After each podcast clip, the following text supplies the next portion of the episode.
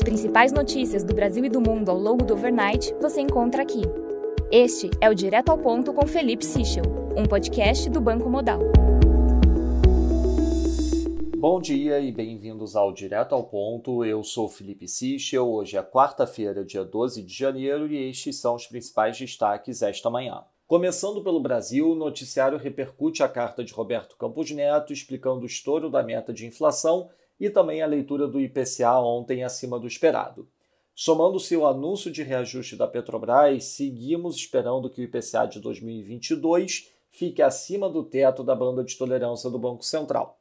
Como consequência da aceleração da inflação, voltam a surgir notícias do campo político tentando encontrar soluções para aliviar a queda no poder de compra decorrente do avanço dos preços.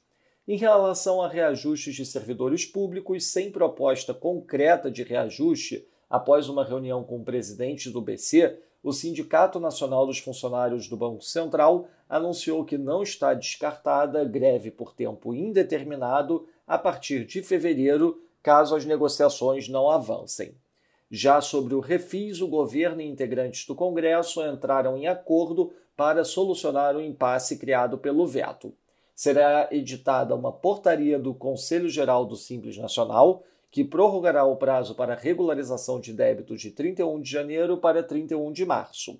Até lá, o Congresso estará de volta aos trabalhos legislativos e derrubará o veto por acordo já no início de fevereiro. Sobre as eleições de 2022, as privatizações, concessões e PPPs terão destaque no plano de governo de João Dória.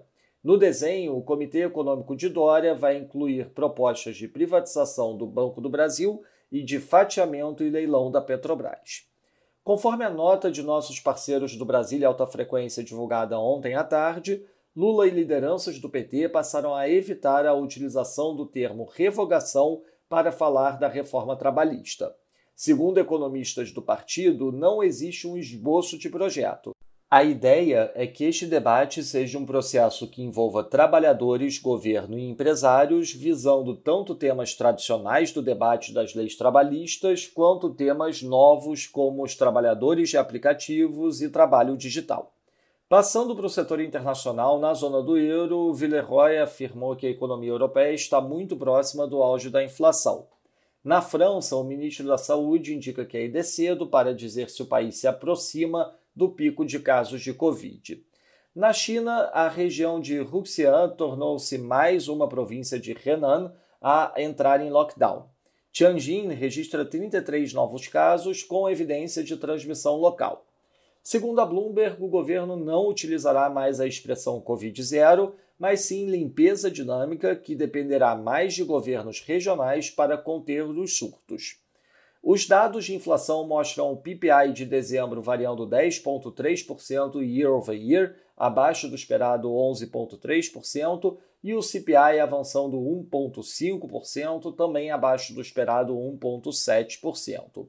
O M2 cresceu 9%, acima do esperado 8,7%, enquanto o New Yuan Loans ficou em 1,13 tri, abaixo do esperado 1,25 tri.